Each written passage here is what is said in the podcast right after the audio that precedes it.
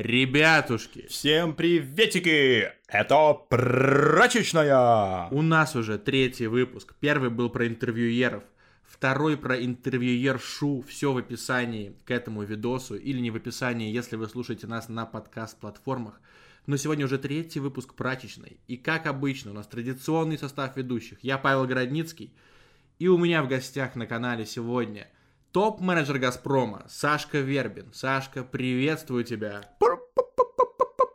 Привет, привет, привет! Это мой голос вот такой. И, конечно же, уже лучший копирайтер страны. Он раньше был один из лучших, а теперь просто топ-1. Гашанчик великолепнейший, он же Гашанчик Матавкин. Гашанчик, по традиции, поздоровайся и заявляй нашу тему. Привет, чуваки, привет, слушатели. А, не привет Максим Ильяхов, который теперь объявляется худшим копирайтером страны. И тема, которую мы сегодня будем обсуждать, это старый юмор. Старый юмор России. Чем ржали в 90-е, в начале 2000-х или не ржали. Еще сразу хочется отметить, что это не древний юмор, то есть там мы не будем в Советский Союз глубоко уходить, а именно старый. В приколы Кирилла и Мефодия мы не будем уходить тоже. Да, и в советские вот эти штуки про попугая, где рассказывали анекдоты, тоже не будем. Давайте просто повспоминаем, над чем из телевизора вы впервые посмеялись, над чем взрослым. Потому что у меня это было так. Сейчас это, наверное, звучит стыдно, но очень хорошо помню, что я дичайше угорал с одного из номеров Евгения Вагановича Петросяна. Классика русского юмора. Он там кривлялся, он там какие-то интонации изображал. И это была, по-моему, смехопанорама. И меня бесило, что в смехопанораме, или даже, может быть, не в ней, или там была такая рубрика, там зачем-то, представляете, просто 2002 примерно год, и там прайм-тайм говорят про, что бы вы думали, про кукольный театр. И вот после этого этот же чувак, который рассказывал, он начинает дико угорать, и я тоже ха-ха-ха-ха-ха. Я не помню миниатюру, не помню вообще, что это было. Но вот просто давайте с вами определимся, над чем вы ржали из такого. Стыдно это или нет? И насколько вообще плохо все это явление, как аншлаг, смехопанорама, все эти бенефисы, все эти Клары Новиковы, все, естественно, Регины Дубовицкие и прочие мэты. Смотри, первое, что хочется отметить, что э, дико угорал по отношению к Евгению Вагановичу, это вообще уже звучит, ну, топово, мне кажется. Потому что когда ты представляешь Евгения Вагановича, который дико угорает, сразу тоже хочется дико угорать. Нет у вас такого ощущения? Ну, сейчас уже нет. Но тогда это было смешно. Он был в прайме. Он был не дедом. Он был таким мужиком, который выходил. И просто, мне кажется, у него высшая степень свободы. Как он такой? Я читаю рэп. Блин, и начал читать этот рэп. Хотя казалось бы, Слушай, ну ты сейчас просто с козырей, ты с козырей зашел, потому что, мне кажется, рэп его это вершина, это жемчужина, Нет, это лучше ничего не абсолютно бывает. нет. Его вершина это вы по гороскопу кто? Рыбы. Тогда я пиво. Это ж просто супер. Блин, я не знаю, перейдем ли мы вообще с Петросяна, но хочется просто поспорить. Вот ты говоришь про рыбу и пиво, да? Но рэп ты вообще вспомнил, что там читается? Эй, девчонка в тринадцатом ряду, да я тебя имею в виду. Ни кожи, ни рожи не скажешь о тебе. Ты кепку не снимаешь даже во сне. Или, может, это уже что-то другое я начинаю читать.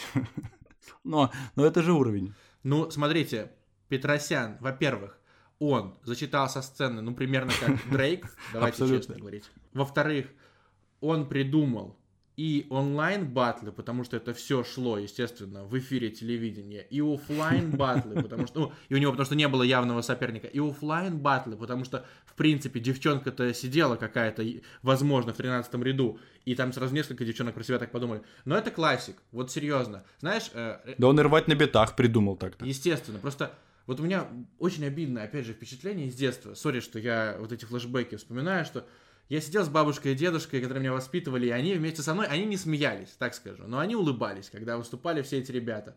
И они смотрели каждый вечер их. И я вот, получается, пять дней в неделю вместе с ними там ухахатывался. Вот они улыбались, а я ухахатывался. Потом приезжал папа забирать меня на выходные вместе с мамой. И папа мне говорит, Петросян это очень пошло, это очень слабо, поверхностно, это плоский просто юмор. И именно тогда я узнал выражение плоский юмор, что нужно шутить тоньше, как Жванецкий какой-нибудь, а Петросян, ну это просто кал. Если тоньше шутить, то совсем плоско получается же. Тут какая-то непонятная грань. Да, геометрия здесь нарушается. Но вот давайте все. По тем временам, это срань или нет? Ну, мне кажется, что это срань, честно говоря, на все времена. То есть, э, и мне, честно говоря, не смешно было, наверное, 95% того, что показывали. Э, я имею в виду и аншлаг, и кривое зеркало, там, и все остальное. И единственный, кто меня люто радовал, это был, конечно, Юрий Гальцев. Потому что Юрий Гальцев, во-первых, у него внешность совершенно топовая. А во-вторых, у него, опять же, вот эти песни про, э, про управдома или про вот это что-то. Но это, это супер, это смешной угар, я считаю. А все остальное, ну, просто без этого, видимо, не было бы того, что сейчас имеем. Поэтому, ну, окей. Мне кажется... Гашанчик. Да мне кажется, что это... Я согласен с Сашей, что это срань на все времена. Очень отличное определение, возможно, как бы и политической ситуации нынешней. Срань на все времена. Ну, короче, это было плохо, но я над этим ржал примерно как Паша, мне кажется, потому что я был, мне было лет, ну, я не знаю, сколько, когда я это начал все смотреть, лет 5-6. 28. 7, ну, либо 28, да. Ну, то есть лет 5-6, это примерно у меня интеллект был, как у любителей Ксении Собчак. Э, поэтому, естественно, я ржал над этим всем. Например, я помню такую шутку Евгения Петросяна. Мне, знаете ли, не, не досуг. Да мне тоже не до них. Блин, ну супер же. Ну гениально. А в чем юмор, если как бы просто, ну, человек сказал, что ему абсолютно нет времени до э, женщин, собак или да что? Да нет, чувак, есть такое типа недосуг. Недосуг. А, это... Есть Все, понял. Да. Ну, я Вот, понял, ну, почему я не ржал, что потому ты что я не совсем смеялся, тупой. Потому что это слишком, это слишком сложный юмор для тебя, да, и тут я в целом не удивлен даже. Это уже, А, это уже не плоско. это все? Почему это все было плохо? Потому что, по сути, это все был юмор только, только что появившейся страны. Правильно? Ну, в 91-м появилась новая страна. Она отказалась от всего, что было в Советском Союзе, и началась заново. И, э, и развлекать эту страну, тем более в условиях бедности, в условиях непонятно, что там происходит вообще, э, пришлось э, какими-то самыми базовыми приколами, самым базовым юмор, вот просто как шуты придворные, вот э, такой же юмор был тут, самый плоский, самый тупой. Поэтому неудивительно, что он развивался, и сейчас юмор гораздо умнее, интеллектуальнее, чем был Ну, раньше. если мы не говорим про Щербакова, естественно. Есть проблема, потому что, вот мне кажется, вообще изначально, там, если посмотреть даже сейчас, понятно, что хватало не бесталанных вещей. Но это все облачали в совершенно какое-то шапитошное, клоунское такое. Кривляние, да. Да, и там вот антураж какого-нибудь провинциального, такого именно совкового по своей сути ДК, где сидят люди вот в этих, э, на этих креслах красных таких с обивкой, которые откидываются, там еще жвачку удобно приклеивать снизу. Вот они сидят, их, и они пришли, чтобы их развлекали, и там сцена такая тоже древняя, вот эти кулисы, и все это сделано. Ну вот советская сатира, но плохая. И почему вообще, э, я задумался, в какой момент стало тошно от этого? Почему в какой-то момент стало ясно, что дальше так нельзя? Потому что, сука, пять дней в неделю реально показывали это по двум каналам. Вот Аншлаг, Кривое зеркало, Смеха Панорамы, бенефисы каких-нибудь братьев, блядь, Пономаренко, еще что-нибудь. Сергей Дроботенко. Кстати, вот Сергей Дроботенко не идиот далеко, читал с ним интервью. Михаил Евдокимов разбился, неизвестно вообще, кто в этом виноват. Но вот я сейчас э, включил миниатюры Евдокимова, и я не могу сказать, что они какие-то по тексту крутые, но как же он отыгрывал? Он выходил, и это был актер. И там, например, выложили в 2012 году, уже 7 лет прошло со смерти Евдокимова, выложили его миниатюру про какой-то там огород. Ну, вообще актуальность нулевая. Но у миниатюры на 10 минут 700 тысяч просмотров, и комментарии все талантливый мужик, даже сейчас хорошо слушается и тому подобное. Но вот этим перекормили тотально вообще. Как делают сейчас комики? Они сначала ездят по городам, а потом уже выпускают спешл. А я, к своему стыду, в 2003 году сходил на 20-летие, кажется, или 30-летие, ну, не, не так важно, театра БУФ в БКЗ «Октябрьский». И там выступала вроде бы Елена Воробей, ее позвали, Геннадий Ветров со своим этим баяном или гармошкой, не так важно, опять же. Гальцев там был, легендарный. Е, лучший в мире. Ух ты, мы вышли из бухты, разумеется, 60 лет ему недавно исполнилось, поздравляем. Я тоже тащился Да, от... Юрий. Я тащился от Гальцева, и управдома, когда плохое настроение, можно слушать даже Да. сейчас, я вас уверяю. Сто пудов. Ну вот, и, короче, я прихожу в этот театр Буф, и я понимаю, что я все, блядь, это уже видел. Когда у меня бабушка с дедушкой врубали плоский, по мнению папы, юмор э, на своих телевизорах. Так что они просто не успевали готовить новый материал. Вот знаете, примерно такое же, а, такое же ощущение было в 2017 году. Э, мы, наверное, когда-нибудь еще обсудим эту тему, но я побывал на концерте Шнура в Берлине. И этот концерт прям вот по песенно совпал с тем, что есть на Ютубе. Сначала Ленинграда шоу, потом еще что-нибудь, вот эти стандартные приколы, одинаковые песни, одинаковый женский вокал. И я такой думаю, ну я, в принципе, мог и на диване полежать. Ну, я уже никакого элемента непредсказуемости не чувствую. Так было и когда я увидел вживую всех этих вот чудесных комиков. То есть нужно было дозировать, а это заходило, видимо, люди-то ухахатывались, усывались даже в залах. И перед экранами тоже рейтинги были высокие, и просто вот выжили максимум, и это стало пошлостью. Вот это моя версия. Ну, я согласен с этой вер- версией. Хочу только в защиту сказать э, вот этих антуражей, там, и советских ДК, ну, так это же просто на старой инфраструктуре, еще не успели построить там комедий-клабный вот этот клуб модный. И по- понятно, что так все было, разве нет? Ну, вот и КВН, и Comedy Club мы обсудим чуть позже, но КВН смотрелся по картинке гораздо свежее, и сейчас тоже смотрится, если брать архивные какие-то видосы. Мне так кажется. Ну, давайте просто выберем тогда. Вот Сашка Вербин уже назвал, что ему нравился больше всего Гальцев. Может быть, кто-то еще. Давайте из тех комиков, из древних, выберем самого небездарного. Понятно, что на троне у нас Евгений Ваганович. Кто еще был в порядке? А, я хочу назвать в качестве самого своего любимого комика из той когорты Николая Лукинского. Помните такого? Абсолютно нет. Кто это? Это чувак, который с волосами такими выступал, ну, который в костюме толстяка или нет? Я просто... Нет, нет. Николай Лукинский это который надевал чулок на лицо и изображал негра. Все, теперь ясно. Blackface. Конечно. Я его выбираю лучшим, да, потому что сейчас, ну, весь этот юмор, мне кажется, в отличие от того, что Паша сказал, что там какие-то позитивные комментарии Евдокимову, мне кажется, что все, что я пересматривал из этого, все это смотреть невозможно. И Николай Лукинский это просто вершина того, что это невозможно смотреть, поэтому я его называю лучшим, потому что это вот, ну, просто топ и либо лучше сказать даун всего этого э, юмора, потому что, ну реально, чувак надевал чулок на лицо, и весь юмор строил на том, что негр плохо говорит по-русски. С Новым годом пошел нафиг. Вот, так, вот такие там были приколы.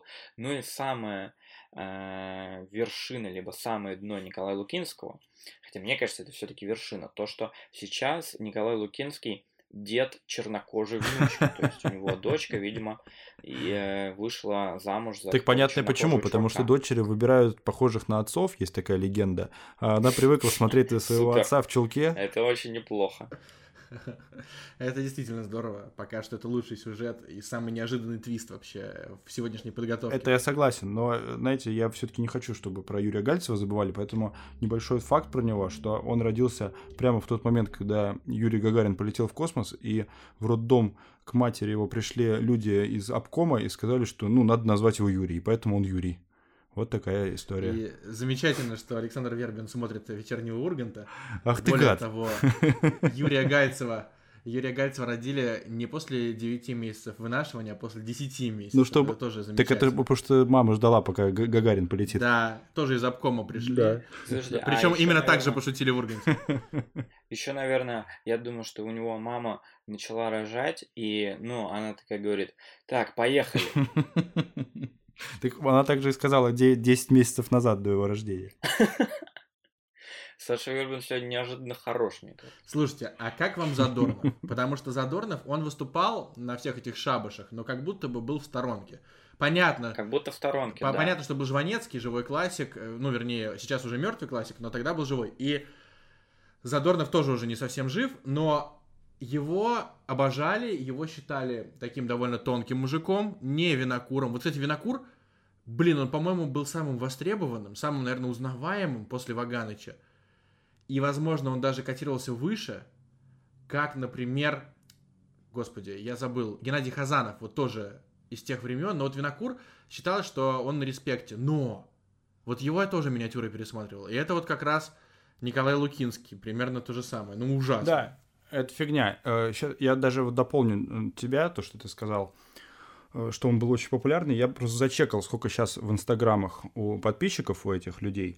И вот, например, такая статистика. У Гальцева 85к, значит, самое вообще главное. Вот все должны стремиться к такому количеству. Два раза меньше, чем у среднего игрока. Это нормально. Ветров 75к на 10к хуже. Клара Новикова 3к. Елена Воробей 295, это уже достаточно сильно. А, винокур. у Елены Воробей 295 просто не, не тысяч? Ну нет, конечно, тысяч. А. И, и, и там у него еще такое, такая э, подпись в Инстаграме. Заряжаю хорошим настроением. Стопроцентная гарантия. Вот. На 295 тысяч человек, по крайней мере, работает. Да, Двинокур 325, это уже второе место. И первое место, естественно, Евгений Ваганович, 305. Гоша Матавкин, кстати, 609 подписчиков. Ну, в принципе, давайте оставим Инстаграм Гоши Матавкина. Ребятушки, которые послушают подкаст, давайте доведем Инстаграм Гоши до Клары Новиковой. То есть 3000 человек там должны быть. Друзья, сто процентов обещаю хорошее настроение. Михаил Задорнов, давайте. Все-таки решим по нему. Потому что э, я ничего хорошего сказать не могу о нем. Мне и в детстве казалось, что чувак играет на каких-то очень примитивных стереотипах и на наебывающих научных фактах. Когда я посмотрел интервью Гордона с Задорновым, я понял, что он просто ёбнутый. Он же пытается шутить, типа с научной базой. И говорит, ученые же доказали. С филологией, с научной базой, с какой-то статистикой, с какими-то соцопросами, а все это... С филологией какой-то, да? Просто из каких-то антресолей, из какого-то чердака разума Михаила Задорнова, но это все ахинея, вообще бездарнейшая. И я пытался читать, читать его книжку, и там тоже, ну, это невозможно абсолютно. Это очень плохо. Это именно вот бумерство такое, поучающее, знаете, такое вот прям типа, ну я-то жизнь прохавал. Ну, вот такое вот бывает. При этом Задорнов по своей подаче очень, я бы сказал, харизматичный и приятный, его хочется слушать. Это супер, да, не давал ржать, потому что потом, вот потом будет ржать капец. Да, потом-то да, да, да. И я единственную сильную вещь у него видел, когда уже стало ясно, что все, он умирает. Блин, конечно, так нехорошо говорить, но он записал какое-то стихотворение, и там видео, где он в деревне, выходит из дома, кажется, даже на фортепиано играет, и уже, ну, очевидно, что он тяжело болен, и вот это смотришь и начинаешь понимать, что мужик прожил очень такую насыщенную жизнь, и что он показывает э, в любом случае, что ребятушки там цените каждый день и так далее. Ну, банальнейшие мысли, но упакованы так, что ты задумываешься после этого видео. Это довольно глубоко было, в отличие от, опять же, его монологов. Э, Михаил Задорнов на палаче очень правильно, на мой взгляд, ассоциируется с сегодняшним Павлом Волей. Ну, такие параллели. То есть Павел Воля тоже же. Сейчас, сейчас, сейчас, подождите, подождите, у него есть такая тема. Вот. Но Задорнов был продуктивнее, Задорнов сам себе писал, Задорнов искал молодых талантов, так что я думаю, что вы более какие-то приятные слова скажете про этого человека. Ах, как ты меня хорошо прочитал, потому что ну, Задорнова, в отличие от аншлага и смеха панорамы, ну, я прям ржал, и его концерты были, по-моему, чуть ли не каждую неделю в один момент по телеку. И часто они повторялись, мне кажется. И я смотрел вообще все время. И периодически я, конечно, не ржал, но мне реально было как-то клево на него смотреть, потому что у него и подача это, и и он заставлял меня молчать, потому что я только, когда он мне приказывал, чтобы я тихо себя вел, тихо себя вел. Поэтому он, короче, мне нравится, и все его приколдесы над американцами, это абсолютно понятная сейчас история. Но тогда я, во-первых, это не понимал, и во мне это, видимо, чувство гордости за страну и за наших находчивых э, соотечественников. Мне это очень все вызывало отклик. А, вот вы говорите, что э, очень часто показывали Задорнова, а я наоборот, э, мне кажется, что вот очень часто показывали какой-нибудь Аншлаг и Петросяна, который мне тоже, ну, то есть я ржал там, но потом уже немножко, когда подрос, я понимал, что Задорнов это круче, и у меня там родители, например, Задорнова больше ржали.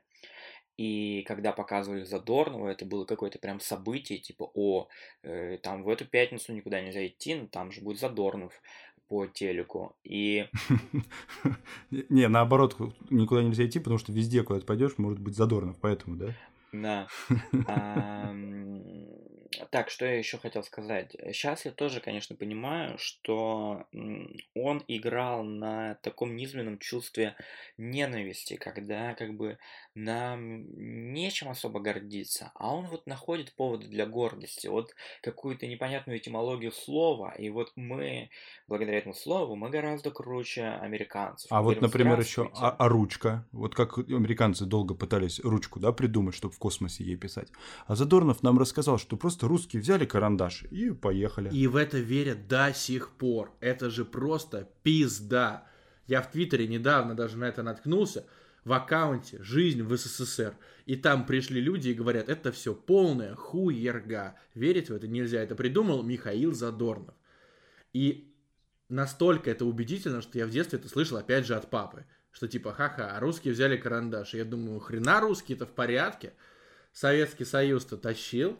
А там придумали же какую-то, ну, вообще невротъебеннейшую ручку для космоса. Ее может себе купить самый обычный человек. Я прям тред даже видел про эту ручку. Вот. И там в каждом твите, по-моему, высмеивали уже Задорнова. Но, кстати, у Задорнова был ученик, которого Михаил отобрал, когда тому еще было меньше 25 лет. Я думаю, что вы понимаете, о ком идет речь. Это Максим Галкин. И вот Максим Галкин это очень сложный персонаж, просто ужасно сложный, потому что, с одной стороны, он в 26 лет ездил в какие-то бешеные туры, был мега востребован, выступал по телеку. Вот Галкин, я даже не знаю, с чем его сравнить, с кем его срав- сравнить, потому что вот на плаче, опять же, недавно вышел текст, что Галкин котировался как поперечный, но, по-моему, Галкина просто не было принято не любить. Да, Галкин пришел с пародиями, и они были точнее и круче и актуальнее по тексту, чем у всех остальных. Галкин это, наверное, сатир плюс э, вообще весь лейбл ком своего времени. Потому что у него и монологи были крутейшие, и пародии были крутейшие. И вот я сейчас пытаюсь понять, в 26 он там Кремлевский дворец собирал, он выступал уже, по-моему, перед Новым годом, он пел песни с Пугачевой, это для меня вообще загадочная история, их роман. И при этом он все равно, как говорил Константин Эрнст, эту фразу уже все истерли, но Эрнст думал, что Галкин первый из новых, а он последний из старых. То есть он тоже все-таки шутил для той аудитории, которая мочила красную обивку в провинциальных ДК, когда выступали ребята из Аншлага. К сожалению, вот Галкин, э, его вот с актуальным, с актуальными явлениями срав- с- связывает только шоу «Музыкалити», когда туда особенно приходят Валя Карнавал и Лариса Долина. Вот, а все остальное это для своей аудитории. Что Ну думаете? как, смотри, ну что, что значит для своей? Он же, ну вот, когда только появился, ну я реально офигел, насколько он крутой, насколько он смешной, реально, вот как ты сказал, точнее все подает, э, тоньше. Ну и выглядит он гораздо круче, чем вообще все остальные из этой старой гвардии. Он же реально, ну, супер красивый. Я помню заголовок э, какой-то газеты, будем считать, что «Комсомольская правда», он же еще вел, м, ну, Галкин, я имею в виду, кто хочет стать миллионером. Да, и- да, и да. После, еще стал суперзвездой после этого, еще больший. И там были такие заголовки, что девушки готовы отдать пол жизни за ночь с Максимом Галкиным. И мне было не очень много лет, когда я прочитал этот заголовок. Я просто офигел. Это чё, что за чувак, которому готовы отдать пол жизни? Какая тогда долгая жизнь должна была быть у Аллы Пугачевой? Да, получается минимум 140 лет. Вот просто пытаюсь вспомнить, он же дофига всего вел, и он же был в этом шоу, где он э, под Рамштайн, э, как называется, один в один или как-то так, я просто только одно выступление оттуда видел, как раз Максима Галкина, который был этим Тилем из Рамштайн, кажется. Точь-в-точь, да. точь-в-точь, может, Да-да-да, и тоже это круто у него получалось. Вот он за что берется такое без попыток в зумерство, у него получается очень талантливо. И даже в рекламе Алиэкспресса он смотрится заебись, ну согласитесь. Ну смотри, вот ты говоришь про, э, если он не пытается в зумерство, но музыкалити это по большому счету такая, типа, сцепка, вот как он и был, там, Да. старым и новым. Ну, и там же он идеально. является такой роль. Но он как бы выглядит очень свежо же, нет? Он как бы, ну, очень круто выглядит. То есть, как бы, ну, понятно, что не Валя Карнавал, но, тем не менее, он и выглядит, и шутит, и и при этом как бы не упускается там, не знаю, в тот же самый мат. То есть как бы он вообще все даже очень четенько делает. Давай Поэтому- попробуйте Ну сказать. что, что он и старый. Я, я, я оценю так. э, Актуальность Галкина для сегодняшней аудитории 30 минус где-то примерно 7,5 шансов из 10. Ты согласен или нет? Ну, Очень хорошая оценка, то есть, надо сказать. Да? Ну, Шац, я просто, мне кажется, что он вообще адаптировался, и как раз-таки он органичен везде. Он не кажется бумером, и при этом он остается собой. Очень вот. сложно все, мне кажется. Да, да, да. То есть шац это 10 шацев из 10. Не, шац это один шац из одного шаца. Да, да, да. Слушайте, а я ничего не сказал про Галкина. Я хочу сказать, что мне очень понравилось. Я первый раз услышал фразу Эрнста эту. Мне кажется, она очень крутая и очень точная, потому что мне кажется, очень многие до сих пор даже поражаются типа таланту Галкина. Но он интеллигентный, харизматичный, тут я согласен. Но юмористические его таланты, мне кажется, были завышены и тогда, и сейчас. Ну, то есть переоценены они были. А, не так давно, может, пару-тройку лет назад, Галкин снял для Инстаграма какой-то видос э, типа оппозиционный, помните, и многие оппозиционеры, либералы его везде ретвитили, репостили, типа, вот, даже Галкин за нас, очень смешно, а там вообще ни хера не смешно. Там, кажется, было с Собянином. Может, про Собянина, я уже не помню, там какой-то видос был, э, где он, типа, перед камерой, по-моему, а, ну, такой видос, как, как вы оцените такое описание видоса, где он перед камерой? Да, это очень Где была запись на видео? Да, да, да. Не, ну это круто. Это значит, что, ну, при, прикинь, получается, что он ну, сумел попасть прямо даже к нам в Инстаграм. Представляешь себе, насколько талантливый человек? Ну, Галкин, он, вот у него юмор, именно когда он пишет шутки, это шутки такие, чтобы просто несколько раз улыбнуться. Не ухахатываться и не выключать. И не стыдно это смотреть. Ты просто сидишь, ну и там спокойненько так улыбаешься, как у меня бабушка с дедушкой смотрели Петросяна давным-давно. То есть это, это неплохо, это просто не очень смешно. Не угар. Не то, что типа ха-ха-ха-ха, разрыв, кидаю в WhatsApp родительский чат. Нет, ни в коем случае. Но вот я поблагодарю Максима Галкина. У нас пока что слушает только Петя любит выпить. Я надеюсь, что Максим Галкин тоже услышит. В общем, два года назад у меня ужасный был трип в Израиль. Я там получал гражданство, и оказалось, что Израиль это довольно э, так скажем, несвободное государство с довольно странными законами, и я там жил в Хайфе, и у меня была только одна цель — побыстрее съебаться из этого Израиля. И а съебаться просто так нельзя было. Когда ты уже гражданин, репатриант, тебе нужно там прямо разрешение на выезд, прикиньте. То есть я понимаю, что я в чужой абсолютно стране, вообще просто по всем форматам чужой, и мне нужно в Россию, в мою любимую Россию. Я иду по хайфе, по просто 30-градусной жаре, у меня нет ни кепки, у меня нет ничего, стекает пот. И тут я вижу афишу где-то вдалеке, и там написано, что через неделю в хайфе выступает Максим Галкин. И я подумал, блядь, если у меня не получится уехать, я пойду на выступление Максима Галкина, потому что он приедет из нашей замечательной России. К счастью, у меня получилось вырваться обратно, это было лучшее возвращение вообще на родину, но вот я это ощущение словил очень четко, что все-таки иногда даже афиша с Галкиным может поднять настроение. Потому что я такой думаю, блин, ну классно. То есть сразу два кайфовых момента произошло. Во-первых, ты вернулся на родину, во-вторых, ты не сходил на концерт Галкина. Да, спасибо большое израильскому МВД. И это при этом был два кайфовых момента и еще немножко один хайфовый, потому что ты уже был все-таки в хайфе. Это шутка уровня прачечной на канале прачечной, где есть видеоверсия, ссылочка лежит в описании.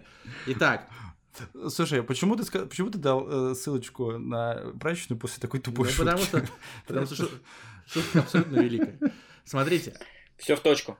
Кроме аншлагов и прочего, опять же, в стороне было какое шоу? Какое шоу смешило русских людей, русских, наверное, бумеров, и не только бумеров, и подростков, и всех остальных в конце 90-х, в начале нулевых. Какое шоу сделало культовым – тот самый кетчуп. Городок, мужик. Городок, Это конечно. Он, городочек. естественно. И я из городка не помню ничего, кроме как когда Стоянов бился об башку Олейникову, и как Модест на каком-то болоте вот так вот примерно разговаривал. Модеста, Модеста. Вот все, больше ничего не помню. Так что давайте-ка вы рассуждайте, а я пока а, Городок. Я в детстве смотрел его тоже с кем-то, ну, с папой, наверное. Папа не могу сказать, что ржал, но типа любил городок. Я тогда не понимал его, мне кажется. То есть я не понимал особо над чем тут ржать, над какими-то самыми простыми миниатюрами. Я мог поржать, но в целом не выкупал. Но вот совсем недавно, в этом году, я наткнулся где-то в YouTube на плейлист, который называется «Городок послесловия». Это, в общем, в конце каждого городка был один как бы грустный анекдот. Помните такое или нет? Да, после которого уже начиналась э, финальная заставка. Да, вот эта песня «Ах, как хочется...» Помню, да. Да, вот эта песня... Да, на нашей улице в три дома. Где все просто Вы и знакомо. хотите спеть песню? Ну, хотелось бы, ну ладно, говори.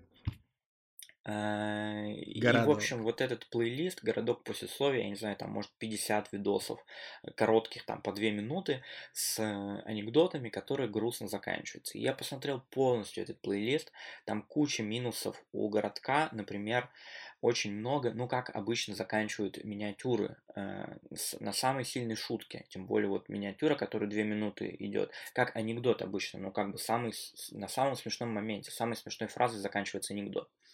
А тут они говорят самую смешную фразу, а потом еще какую-то херню, какое-то еще актерское. Как-то они, в общем, все это смазывают нарочно. Понимаете? То есть финальная точка Ну не так это же Монти Пайтон, мужик, это же Монти Пайтон. У них же тоже никогда не было такого, чтобы они обязательно заканчивали бо- болтом и переходили бы к следующему скетчу или что-нибудь такое. Ну, давай сейчас просто каких-то неизвестных там твоих любимых, не знаю, музыкальной группы, не очень понимаю, о чем ты говоришь. Не будем обсуждать, вернемся к великому городку.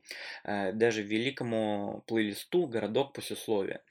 Все эти анекдоты грустные, там такой грустный юмор, то есть грустная ирония. Ты там не будешь ржать ни над одним видосом.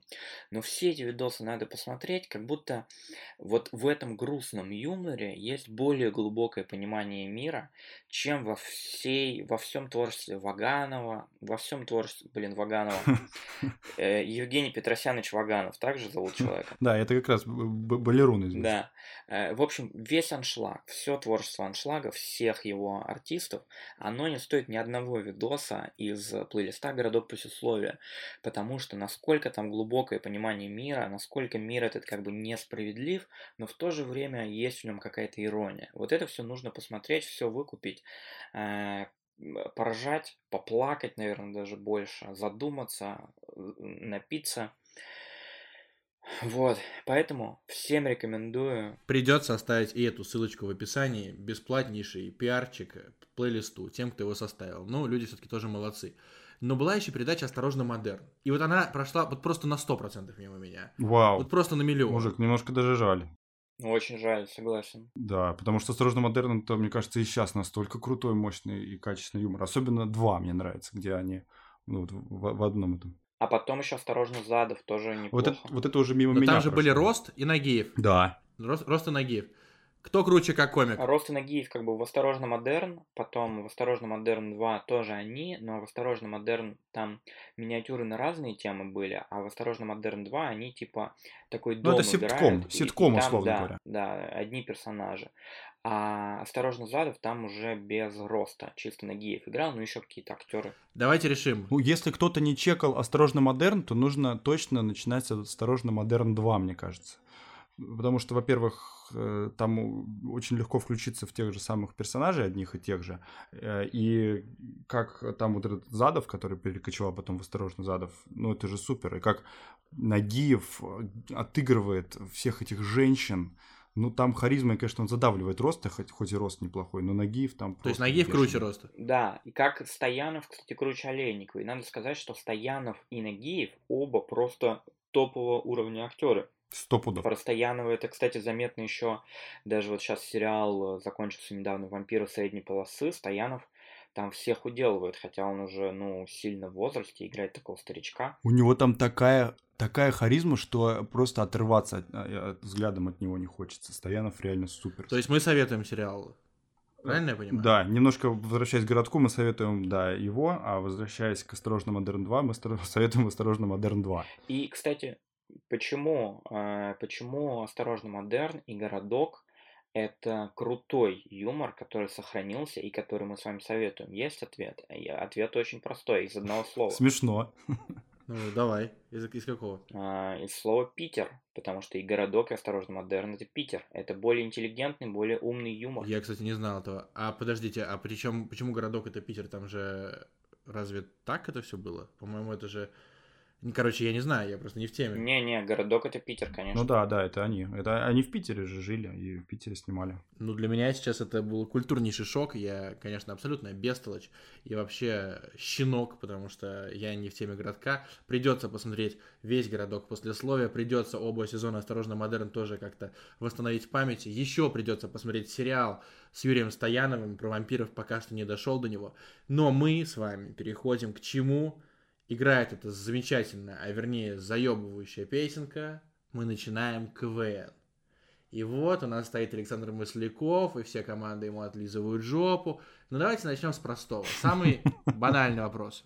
Назовите, пожалуйста, сначала, например, топ-менеджер Газпрома скажет, потом копирайтер наш легендарный. Ваша любимая команда КВН и почему? Раз я первый, то э, я назову команду Интересно, почему я начал, что именно потому, что я первый.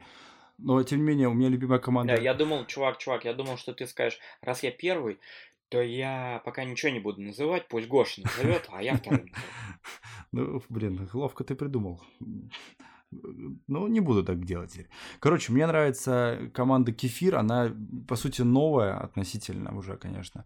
И из старого я не могу назвать кого-то, кто мне больше нравится, чем Кефир, потому что все-таки КВН прошел чуть-чуть мимо меня. Я что-то там посматривал, немножко ржал, но в целом КВН я не специалист и не небольшой фанат.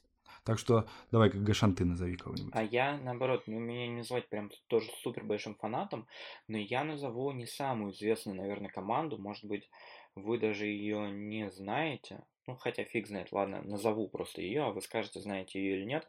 Команда из Ярославля Das ist Fakt. Помните такую? Ну, я знаю, что это выражение существует, потому что Артем Ковалев, который с вами, кстати, учился в одном универе, возможно, вы даже знаете про него. Да, да. Он в 2008 году или 2009 был со мной в лагере, и когда нужно было придумать название футбольной команды, он сказал, давайте назовем команду Das ist Fakt и типа смешно, а я уже тогда считал, что это нихуя не смешно, хотя к Артему я отношусь отлично. Вот, э, про эту команду, естественно, ничего не слышал, у меня Ярославль только со знаменитым Шинником ассоциируется. А, это, ну вот я сейчас объясню немножко, кто там был. А, там чуваки, которые из этой команды, там всего 4 человека, по-моему, было, они выступали в такие в шапках, это многое, ну, главное практически, что о них сейчас запомнилось. И вообще, я бы сказал, что не очень они зашли в КВНовский мир, потому что, ну вот, вы их даже не знаете. Но э, чуваки, которые там были главными, сейчас пишут э, вечернего Урганта и Комментал. Ничего себе! Помните, Дудь общался с какими-то, я не помню, с юмористами, там вот были авторы «Вечернего Урганта», допустим, или кого-то еще. Там такой Гриша есть чувак, это вот как раз из команды Das ist Fakt. Это такой тоже интеллигентный, еще есть такое выражение космический юмор, типа не в плане про Гагарина и про дату рождения Юрия Гальцева, а космический типа не очень понятно, почему вообще такая шутка, почему такой пример, что это такое. И из-за этого, из-за того, что не очень понятно, это смешно. Вот у Das ist Fakt такой как раз был юмор. А, еще интересный факт про них. Они вообще изначально назывались Das ist Fuck, потому что типа исторический факультет. Это исторический факультет. Но их попросили заменить название на Ist Fact, потому что э, никто не хотел, чтобы Масляков со сцены говорил слово «факт». Так он же все равно говорил, там же типа команда какого-нибудь э, физфака, то есть факт-то все-таки прозвучал. Это как примерно в слове «застрахуй» или... Ладно, не, бу- не могу придумать что-нибудь со словом потреблять, да, например. Масляков, видимо, не выкупил, что он все равно говорит слово «факт» в составе другого Ну, Маслякова мы еще обосрем.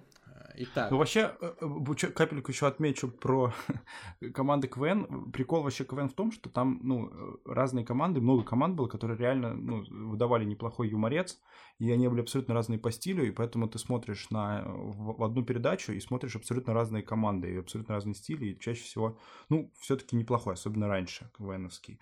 И это большой плюс. И откуда этот плюс взялся? Из-за того, что ну, КВН, он э, вообще фестивали, все студенческие команды, они набирались со всей страны, и поэтому это был такой прям взлет, откуда вот эти все команды, типа вот как Das ist Fakt, могли попасть в телек, потому что, ну, огромное количество людей из КВН, они же работают на телеке и вообще в всяких э, креаторских штуковинах юмористических тоже. Это же был просто единственный трамплин, по сути, попасть вот студентам обычно куда-то вот туда.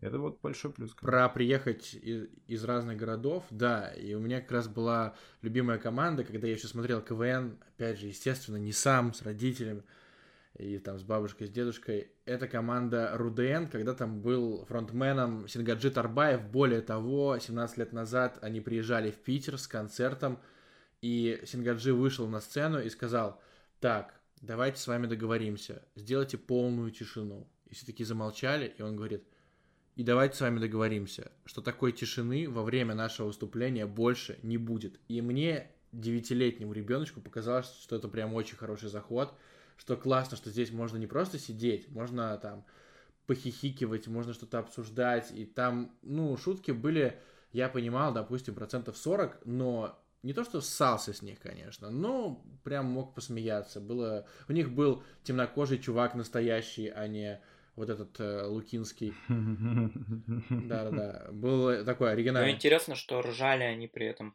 точно так же. То есть шутки там были примерно такого же уровня. Про то, что вот темнокожий там что-нибудь съел, не знаю, кошку. Там такой юмор, несмотря на то, что это уже лет на 10 позже, чем Лукин. Наверное, да. Но мне заходило. Еще ходил, кстати, на Пятигорск. И там тогда еще выступал Семен Слепаков Э, которому было лет 30, наверное, уже на тот момент. Но вот он был большим парнем с оттопыренными ушами, и он пошел в зал даже как-то, и была вот эта девочка, я забыл, как ее зовут, ну, узнаваемый костюм у них, ну, то есть... Э, Борщева. Наверное, да, и вот года до 2005-го КВН мне казался чем-то прогрессивным, потому что там э, такая мультижанровость, как сказал Саша, там и песни, там и импровизации. Вот у меня, например, все в семье ненавидели, как называется, разминка, когда задается вопрос, нужно придумать смешной ответ. Да, Все ненавидели, потому что 85% этих ответов полное говнище. Вот. А я обожал. Мне казалось, что вот надо ради этих 15%, когда смешно, надо смотреть. И жюри как-то там тоже люди могли что-то выдать. Короче, КВН был для меня вот таким вот... Ну, мне просто казалось, что если утомленные солнцем приедут в Питер, то я лучше схожу на концерт утомленных солнцем, чем, например, на концерт Э, кого я тогда любил из музыкантов? Ну, допустим, дискотеки аварии, да? Или там... Отличный набор. Да, вот так вот э, так получилось. Короче, я гуглил Галустяна, хорошо помню. У меня принтер появился, я себе на принтере на цветном даже распечатал этого несчастного Галустяна, но потом как-то стало ни хера не смешно. И сейчас люди, которые смотрят КВН, которые следят за ним, которые его обсуждают, Денис Косяков, в частности, ну, это вообще как бы клиническая уже история – вот эти люди у меня вызывают строго сочувствие, которые переживают, которые кликают. На палаче выходят новости про КВН каждый день. Если бы у меня спросили, какой контент ты бы поганой метлой выгнал с палача, я бы сказал, ебаный КВН. Но что я могу сделать? КВН заходит. Когда и почему начал скатываться этот прекрасный клуб Веселых и находчивых. Да мне кажется, очевидный ответ. Э, он начал скач... скатываться, когда начали закручивать гайки, когда Эрнста попросили поаккуратнее все делать на телеке. И когда больше пошло патриотизма, ура патриотизма, то есть он э, перестал отражать э, настоящее настроение и мысли молодежи, происходящее в обществе перестал отражать. Понимаете? В середине 2000-х Эм, КВН был таким зеркалом, реально отражавшим происходящее в стране. Э, в конце 2000-х... Там же вообще история такая, э, Гашан перебью, что когда только э, когда КВН еще очень сильно выстрелил, такое шоу свободомыслия был, когда там в 90-х годах, да, там, когда со сцены сказали партия «дай порулить», вот эти вот студенты, это же такой хрестоматийный пример. Ну, это ну, в 80-х, наверное, сказать, потому что в 90-е вряд ну, ли только если были. партия ну, То есть были согласен, разные. да, это было пораньше чуть-чуть. Ну, короче, вот да, тогда, когда еще был Советский Союз, вот они уже бац и такое говорили. А в по... 90-е там уже шутили про наркотики, про секс. Блин, вот вы это говорите, мне вообще кажется, что это было, ну, типа, это происходит когда-то, когда-то они шутят остро, и когда-то они шутили остро. Но я смотрел КВН вообще не за это. Я смотрел его за шутки как раз-таки о том, как э, темнокожий парень съел кошку. Но вот э, когда была миниатюра «Дороги в стране» и там машины в стране. О, это, Это супер. уже, это уже попозже, да. Но это же пропустили? Какой-нибудь год 12. Это же пропустили или нет? Ну так поэтому это так заходит, и поэтому все это и репостят, потому что это редкость для современного КВН. А раньше было чаще, правильно? Да мне кажется, что это просто классический юмор, поржать над дураками, дорогами и машинами. Это даже не остро, на самом деле, вот конкретно если эту шутку обсуждать. Ну, типа, все знают, все над этим ржут. Хорошо, то есть Путин убил КВН. Не, ну понятно, что типа дураки дороги в России. Ну просто это известная тема для юмора. Мне кажется, что основная причина, почему он все-таки окончательно скатился, это опять же такое же э, загнивание, как у смех панорамы той же, и, и появление Comedy Club, естественно. Ну, то есть Comedy Club же появился, но это был окончательный такой э, Про камеди все-таки капельку. Капельку позже. У меня два вопроса для вас. Э, Я чуть-чуть похуже знаю Александра Вербина и чуть получше Гашанчика, но знаю точно, что Гашанчик играл в КВН. Саша, ты играл в КВН? Да, я, я и в школе играл в КВН, и в универе играл в КВН. А как это происходит? Мне всегда было интересно. Вот как бы э, есть какой-то КВН. Он, я так понимаю, никак и, и иерархически не связан с тем КВН, который вот э, ведет Масляков. Или это неправда? Или все-таки есть какая-то структура Не. КВН, что? Нету. Ну, то, Хорошо. то есть там, там же эти, там же просто локальные все эти лиги, и потом... Они не платят дань, правильно? Там тоже надо, по-моему, платить. Ты платил, Гашан. когда был студентом? Да там же универы еще платят часто, типа оплачивают ну, участие в этих лигах. Хорошо, но это не так важно, это не принципиально. Следующий вопрос. Вот вы собираетесь э, командой, вы придумываете, придумываете шутки. Как это происходит? Просто сам процесс придумывания шуток именно в КВН. Вот если мне сказали, придумай шутку в КВН, я бы, скорее всего, просто за час бы придумал ноль вообще каких-либо шуток. Я и так не особо шутник, но все-таки, если бы мне задали жанр какой-нибудь там, условно, ну даже тот же Comedy Club или что-то еще, это даже там смеха панорама, это примерно даже шоу прачечная, это все равно ясно. Но КВН, как вот вы вместе собираетесь и пытаетесь командой придумать шутки? Или как это работает? Мне кажется, как раз для КВН более понятно, потому что уже есть годы отработанного материала. Ты знаешь, на что ориентироваться, как это делать. Если вы пишете короткую шутку, например, ты имеешь в виду короткую шутку, вот просто one line, как Ну, какой-то, да, в онлайн, Э, да. Ну как? э, Репризу. Берут какую-то, ну там прям вообще схемы есть, как это все написать, как, как соединить. Штурмить, например. Есть такая тема, как да, штурмить. расскажи, Сань, про штурман. Когда, ну, когда, когда все участники команды, которые пишут шутки, потому что в командах не все часто бывают пишут шутки, а там может быть вообще несколько человек, и а, они собираются все, берут листочки, придумывают заходы какие-то там смешные на шутки, потом передают их дальше, и люди Ну подожди, додумывают. надо объяснить, что такое смешной заход. Типа, например, мальчик с одной ногой. Ну, например, но лучше, наверное, мальчик с одной ногой там поехал там на велосипеде. Ну, например, что-нибудь такое. Вот это типа заход. И потом надо какой-то уже панчлайн к этому заходу придумать. Вот, если ты сам можешь придумать, круто. Если нет, ну, передаешь дальше. Просто, типа, сначала заходы придумываются, а потом уже э, панчлайны. Вот. А это один из способов. Берутся, берутся какие-то актуальные темы. То есть, ш- что сейчас все обсуждают? Там попыт и Simple Dimple. О, а на что это похоже? С чем это можно сравнить? Подождите, стоп, стоп, стоп, стоп. Когда выйдет подкаст, не будут уже обсуждать Simple Dimple и Попыт. Давай ты как-нибудь спрогнозируешь тренды, Гашанчик, потому что мы выйдем неизвестно еще когда. Вот, ты уже будешь как Ксения Собчак. Как Ксения Собчак будешь смотреться, абсолютно точно. А это очень нехорошо. Да вообще Simple Diplo Pop это отвратительно. Гораздо лучше спиннер. Так вот, э, заканчивая про еще про шутки написания, то, что э, есть такая формула, что шутка на актуальную тему, она даже, ну, не очень смешная, она типа считается как смешная. А если ты не на актуальную тему пошутил не очень смешно, то она, ну, почти точно не зайдет. То ты зашкварец. Слушай, а Гашанчик, ты же писал... Слушайте, сори, сори, еще, еще одну вспомнил один прием, он, кстати, полезный, он часто используется и в нынешнем стендапе, и в КВН тоже постоянно использовался. И вообще вот по этому приему можно писать шутки легко. Берете два разных предмета, или две личности, или личность и предмет, любые. А, Там, давай, Сань, назови ты человека. Ну, Владимир Ильич Ленин. Владимир Ильич Ленин. Паша, ты назови предмет. Давай, э, микрофон. Вот, Владимир Ильич Ленин как микрофон. Потому что, и надо объяснить, почему Владимир Ильич Ленин как микрофон. А, ну это известная тема, да, действительно. В анекдотах категории Б часто проскакивает, потому что, как правило, такие one-лайны или репризы, как говорит Александр, они не очень смешные. Но вот у меня вопрос к Гашанчику. Ты же потом писал сценарии даже. Ну, не сценарии, какие-то шутки вроде бы ты под заказ писал или нет? Ну, не прям конкретно шутки я писал, то есть не было такого, что я пишу там, не знаю, вот в онлайн, ну, сценарии, да, писал юмористические. Сколько это стоит, просто если не тайна? Ой, а это сложно объяснить, ну, сложно сказать, потому что не было, это не оценивалось в листике. Это Ну хорошо, как это оценивалось?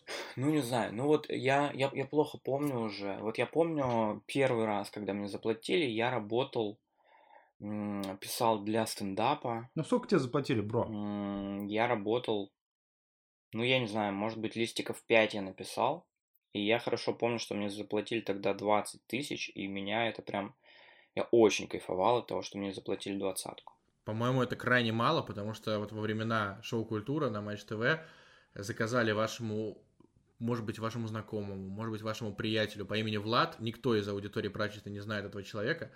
Ну вот так вот. Влад Герасименок, привет. И, короче, он попросил двадцатку просто за лист А4, и ему выдали эту двадцатку, и он писал шутки, причем это была ну, тупо заход Дудя, шутку он произносит, две или три максимум можно было взять из листика, чисто по хронометражу, потому что иначе это уже был бы действительно стендап.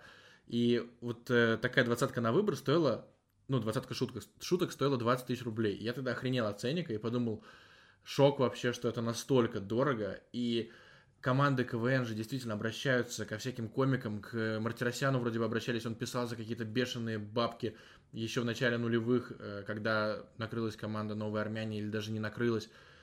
И откуда берутся эти деньги? И вообще, как это все устроено? Как этот мир КВН существует? Почему все платят дань Масляковым? Я не понимаю, но просто скажите мне, Масляковы, Масляковы, вот так я скажу, уже таким правильным голосом, Масляковы, уважаемые, семья их, это все-таки мафиози или нет? Давайте отложим менее важный вопрос по мафиозности Масляковых чуть позже, потому что э, Владу заплатили двадцатку в 2000 каком году, 15-16, а, когда Влад уже был, ну, в узких кругах относительно известным чуваком, а мне заплатили двадцатку, ну, то есть к нему обращались как к юмористическому автору, а мне заплатили двадцатку за, там, пять таких листиков, когда я был студентом, как бы, какого-то, я не знаю, там, третьего курса, э, никому неизвестным. Вот, по поэтому, мне кажется, это нормально. А про Масляковых, э, ну, потому что они особо никому не платят, а все платят им. Вот все эти участия. А, это интересно. Потому что хотят это на телек, интересно. потому что все еще, видимо, воспринимают это как единственный трамплин вот, как даже Das ist Fact, хотя Das ist Fact как раз вопреки э, КВНу как бы пробились на телек, а вот все остальные, почти весь Comedy Club. Так это было 300 лет назад. Это же... Вот я просто поражаюсь, как настолько тупые люди, которые не понимают, что не нужно платить Маслякову, придумывают более-менее нормальные шутки. Хотя нет, КВН сейчас говно шутки, но в принципе тогда все логично. Ладно, тогда вопросов нет. Ну вот э, студия Союз, это не 300 лет назад. Пробились на телек, но ты думаешь, что они без КВН не пробились? Ну, тут как бы, если бы докобы, да во рту росли грибы, как сказали бы в начале какой-нибудь миниатюры КВН. Слушай, ну... Просто это же очень сомнительно звучит, и даже звучит как бред, если честно. Ты играешь в какой-нибудь команде КВН, тебя ебут со всех сторон, ты не можешь нормальные шутки придумать актуальные, потому что, блядь, это первый канал, там, простите, что много мат. Причем, сори, учитывая, учитывая слухи про старшего Маслякова, ебут со всех сторон, возможно, не только в фигуральном смысле. Саша Масляков, ты имеешь в виду наследника, то есть как Саша Плющенко, так и... Нет, про старшего. Опаньки. А ты не, не знаешь этот слух? Ну, теперь знаю, естественно. Э, ну, теперь все знают. Все наши слушатели. Ставьте лайк, если знаете этот слух теперь. Так вот, короче, это и ради какой-то, какого-то мнимого шанса попасть в юмор. Короче, любой комедий батл, любой открытый микрофон, блин, любой просто закрытый микрофон в каком-нибудь баре, где все скажут «вали со сцены», это, по-моему, все равно круче и перспективнее, чем этот тухлый КВН. Ну, ты ну, имеешь в виду сейчас, ужас. правильно я понимаю? Ну, сейчас ты, Ну, сейчас, послед... последние 3-4 года. Но кто-то же, блядь, играет в КВН. Это же ужасно, это неправильно. Давайте закрывать эту тему. Слушайте, в защиту, в защиту нынешнего КВН на э, позитивной ноте хочется закончить. Э, мы уже кучу всего посоветовали посмотреть, почитать, поэтому мы больше не будем давать никаких ссылок. Но просто, если вам интересно, если вы дослушали до этого момента, посмотрите выступление команды, которая называется «Команда имени меня», не команда имени Гоши Матавкина, а команда имени меня. И это супер. Ну, команда имени священника Меня. Получается. получается так. Но это реально неплохо. И там политические шутки, и там очень смешные два актера, то есть парень и девушка, которые актерски хорошо. Карлики. По тексту у них все круто. Что? Они карлики? Нет, они наоборот, ну девушка вообще не карлик точно. Очень длинные ноги. Это понятно, что для карликов это не так смешно, как для всех остальных. Действительно. Короче, надо посмотреть. Еще раз. Команда имени меня. Загуглить и заценить. Ну так вот, мы уже упоминали много раз во время нашего подкаста. Что мы упоминали? Естественно, клуб комедии. Юрий, а, Юрия Гальцева еще. Да, Юрия Гальцева, да но Comedy Club. Давайте просто вспомним это замечательное время. Вы знаете, есть такой пошлый прием, когда какой-то флешбэк, нужно обязательно сказать, доллар стоил 27 рублей, Путин был еще в порядочке, только второй срок у него начинался, и вот появился Comedy Club. Comedy Club. Я как о нем узнал? Я просто слышал, что вот есть такой Comedy Club, но Выпуски начинались во сколько? В 23, сука, часа. Меня отправляли, я уже как Галыгин начинаю говорить, меня отправляли спать в 22, сука, часа. Поэтому я долгое время пролетал мимо этого всего. Но был же интернет, были говенные плееры, не YouTube, не даже ВК плеер, а просто убогий какой-то проигрыватель на сайте ТНТ. Я вот как-то просто вспомнил, что надо бы загуглить Comedy Club, загуглил какую-то миниатюру без начала и конца Мартиросяна и Харламова, конечно же, и такой думаю, не смешно. Не смешно, лучше КВН посмотреть. Ну, это шок. Но через пару лет я дорос. Я настолько дорос, что я покупал мерч Comedy Club. Я себя, я себя фотошопил на аватарку ВКонтакте. На фоне я был Comedy Club. Потом что еще? Диски. Диски все. Причем я хорошо помню, конец 2007 года я пошел в магазин покупать лицензионные диски. Я подкопил деньги не в переходе. DVD-диск со всеми за всю историю выступлениями камеди. Нет. Лицензия. Почему лицензия? Потому что на лицензионном диске были еще и записи со съемок. То есть и с репетицией, самое главное с репетицией. Там Павел Воля ходил недовольный, пытался что-то сказать, у него не получалось, он матерился, и я такой, о господи, как же это классно и смешно и сестры Зайцевы супер, и Дмитрий Люсек Сорокин, это же гений просто. И даже... Да, Люську респект. И Тимур Батрудинов даже меня смешил. Ну, а Гарик Мартиросян и Гарик Харламов, особенно Гарик Харламов, который говорит вот так, с тех пор. Ух ты. Вот. Он, просто вот эти люди, это были кумиры. Это было что-то невероятное. Когда они фильмы начали свои снимать, об этом тоже попозже поговорим, естественно, сразу же я и пиратил эти фильмы, чтобы просто пораньше увидеть. И билеты в кино, и думал, и наша Раша еще была. И вот я просто сейчас вспоминаю, такого прорыва в юморе, несмотря на все вот это стендап, это новый рэп, ну, блин, не было такого. Люди молились около места съемок Comedy Club, проезжали, когда... Я просто помню, что был в Москве в то время, и папа мне говорит, вот здесь снимают Comedy Club, 2007 год, лето. И я такой, о, господи, в эту дверь заходил Мартиросян. Это так круто. Революция была в чем?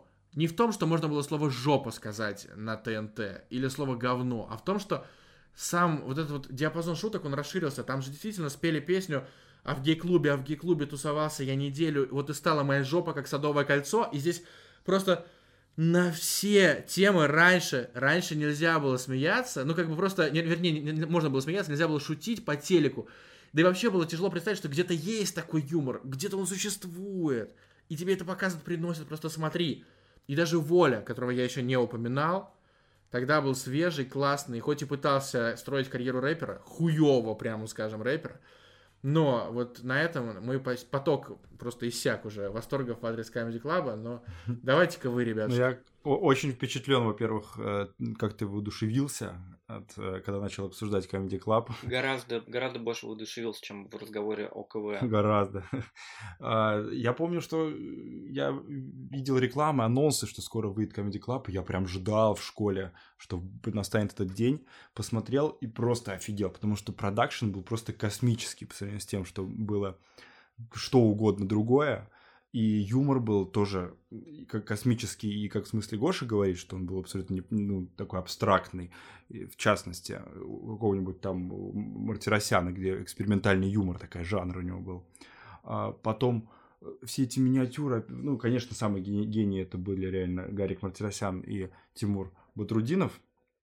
Вот, но, но это был тоже, у меня тоже такие эмоции, как у тебя, Паш, потому что я был в шоке, насколько вообще можно быть крутым в юморе. Это просто было что-то нереальное.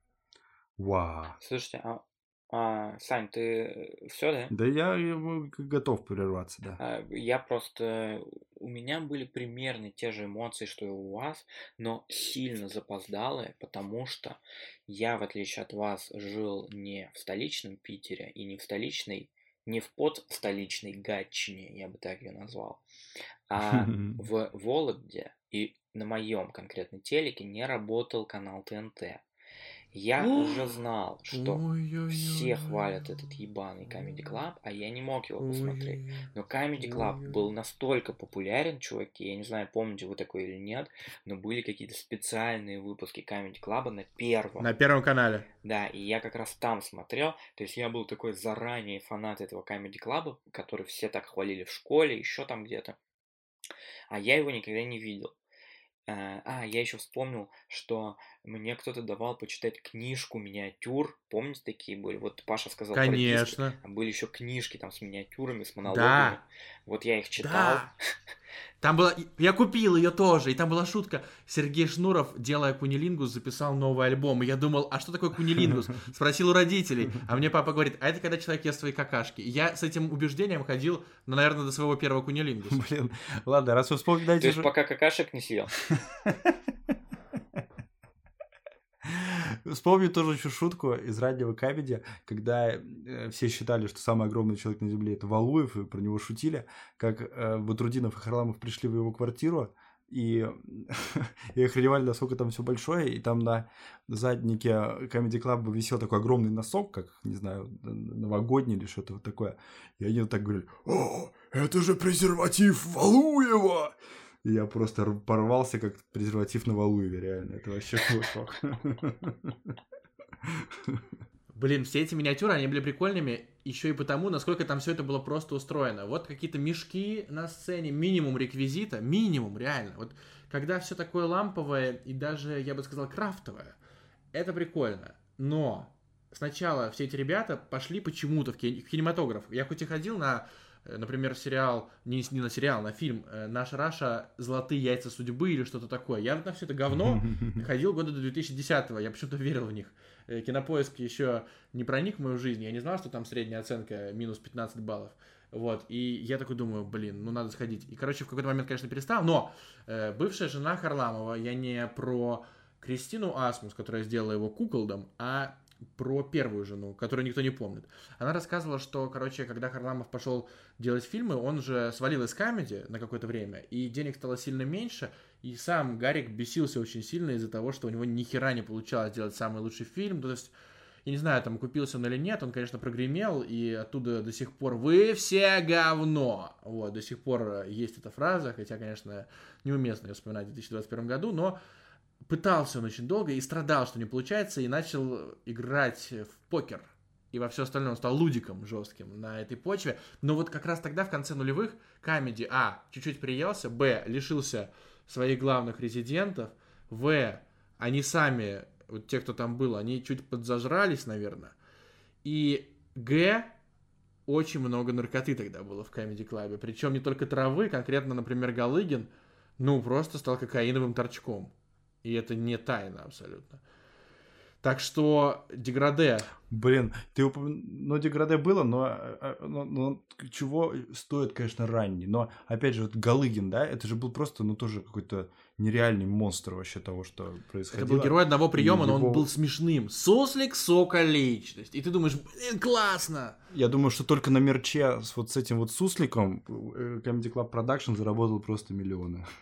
Чуваки, вы говорите, что причина э, скатывания Comedy Club в самом Comedy Club Но я думаю, что а, частично дело еще и в том, что мы с вами тоже растем и развиваемся. Наши молодые организмы уже не такие молодые, но гораздо более умные. И нам уже мало, к сожалению, становится вот этих всех приколов про презерватив Фалуева. Когда нам 15 лет, нам это смешно, а в 25 это уже не так смешно, это объективно прям не так смешно.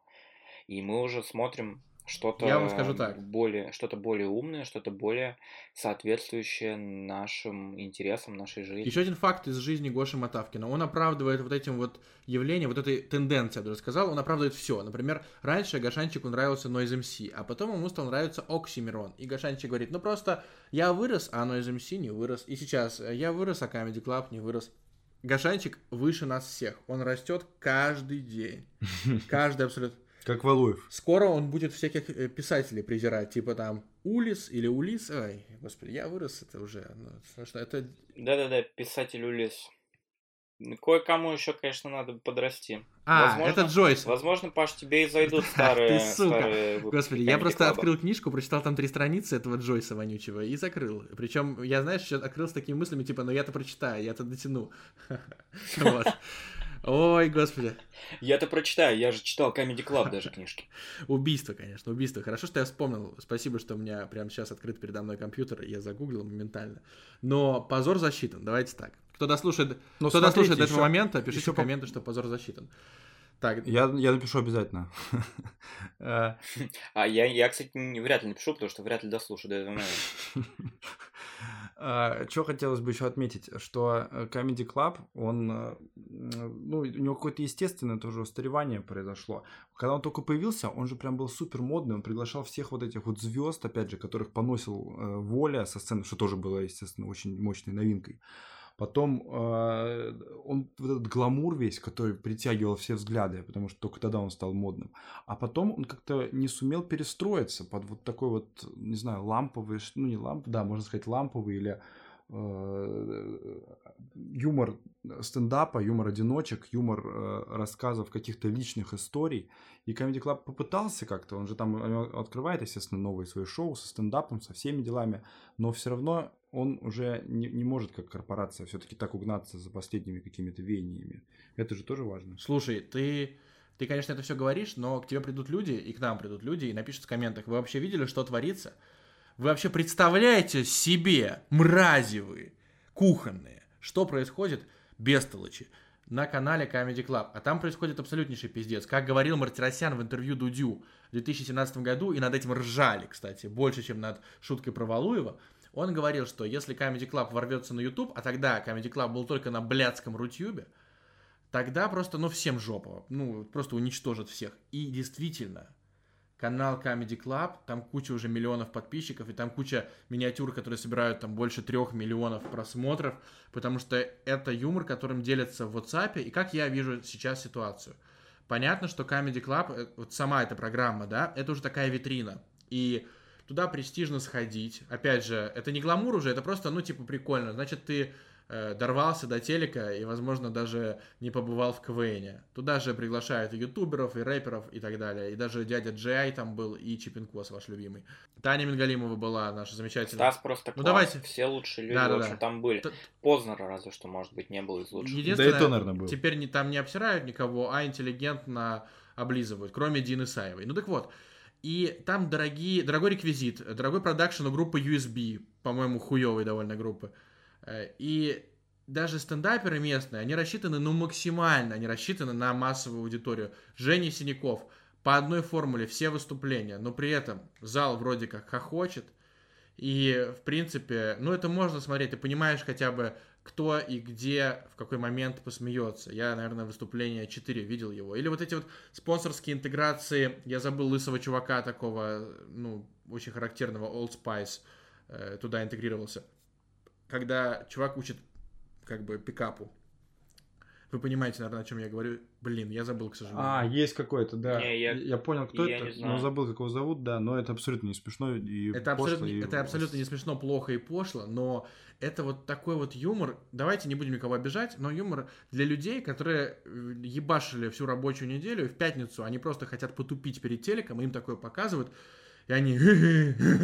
Вот тут смешно, тут молодец. Вот.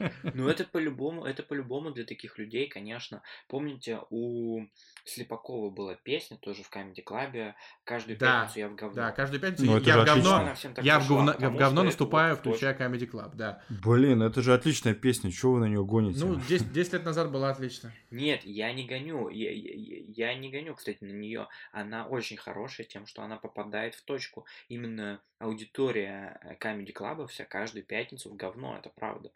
Ребятушки, давайте с вами определимся вот с чем. Смотрите, мы э, как бы не относились к Comedy Club. Вот предположим, что подкаст «Прачечная» станет, ну, таким же культовым, да даже в два раза более культовым, чем Куджи подкаст. Естественно, этого никогда не произойдет, если я буду так же тупить с Улисом и Джойсом, писатель Улис, да. Вот, но все-таки, допустим, и с нами связывается продюсер Comedy Club и говорит, Гашанчик, э, Алекс, он же Сашка Вербин и Павел Городницкий, и себя я никак не буду менять. Э, Не хотите ли вы приехать в Барвиха Лухари Вилаж и у нас сняться в Comedy Club? Что мы ответим? Гашанчик ответит, скорее всего, что он работает в этот день. Сашка, что ты скажешь? Не, я скажу, что у меня, у меня квиз в этот день, скорее. Либо ты просто откажешься, когда узнаешь, что Барвиха Luxury Village не в Вологде находится. Э, Я отвечу, что я стопудово поеду. Конечно, это же супер. Это вообще классно. Мне все нравится, что там происходит. Но я не очень жду и не смотрю, правда. Но поехать я стопудово поеду. Как можно туда не поехать? Вообще, Ну и замечательно. всё, вот а ты, ты ответь-ка. Паша, ты, а ты поедешь? А, Я поеду, да, с удовольствием, но единственное, чего я там боюсь, это затупить, как очень многие гости. А очень многие гости приходят, и что они начинают делать? Они думают, что они дохуя шутники. Вот этого делать вообще нельзя. Нужно отвечать э, более-менее адекватно. Шутят пусть Харламов и Воля, а ты здесь мишень. Потому что, когда Дудь пытался там шутить еще во времена Матч ТВ, когда там пытался шутить Черданцев, вот это все очень плохо. Очень плохо. Когда туда приглашают какие-нибудь там хор МВД какой-нибудь, и там тоже кто-нибудь пытается остроумно отвечать, вот это, знаете, какой-то школьный капустник. Вот единственное правило. Я бы просто запомнил это для себя, что я туда иду сам смеяться, а не чтобы надо мной, там, над моими какими-то репризами угорали. Потому что я вот доп- могу допустить, что Гашанчик сможет там хорошо пошутить, но не я. Ну, Гашанчик за 20 тысяч, извините меня, писал 5 страниц. Мне кажется, это все противоречит просто рамкам жанра. Там даже если ты хорошо подшутишь, как бы это не зайдет, потому что все ждут шуток от артистов, а от тебя ждут, что ты будешь только нелепо выглядеть и ржать над тем, как над тобой издеваются. Точно так же по такому же формату не э, зашли никакие шутки Насти Ивлеевой. Ивлеева же она, да, когда она пришла в ЧБД, когда она пыталась всем отвечать, это ничего не заходило. Как раз поэтому. Зато Богдана Титамира достаточно неплохо заходила, мне кажется, в ЧБД. Кто лучший резидент в истории комедии? Кто? Вот просто выберем лучшего, каждый пусть выбирает, как обычно, у нас порядок стандартный, но в этот раз начнет все равно Гашанчик. Лучший резидент в истории комедии клаба. Да, ну самый стандартный выбор у меня. Не знаю даже, что вам потом будет говорить, но это Харламов. Ну, я ничего не буду теперь говорить. А мне нравится, бесконечно нравится, хоть это и пошло, конечно, сейчас звучит, но ранние сестры Зайцевы. Там вот один чувак совершенно не смешной. Вот вообще, Бля, это прям самый ужасный выбор, мне кажется. один чувак. Ну, так там, выбор ой, да. хватит уже шеймить меня, но, блин, один там, да, который с волосами, с остатками волос, он не смешной, но пухлый Роман Юнусов, блин, который говорит, Татьяна, да, блин, ну мне в детстве это было смешно.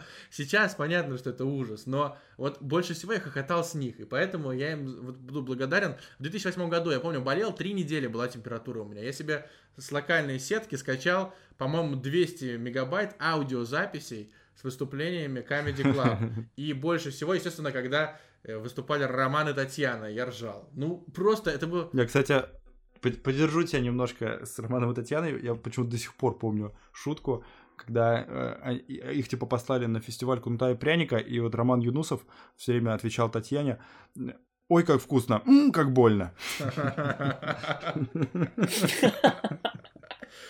Слушайте, ну это прекрасно, по-моему, идеальное время, идеальный момент завершить подкаст.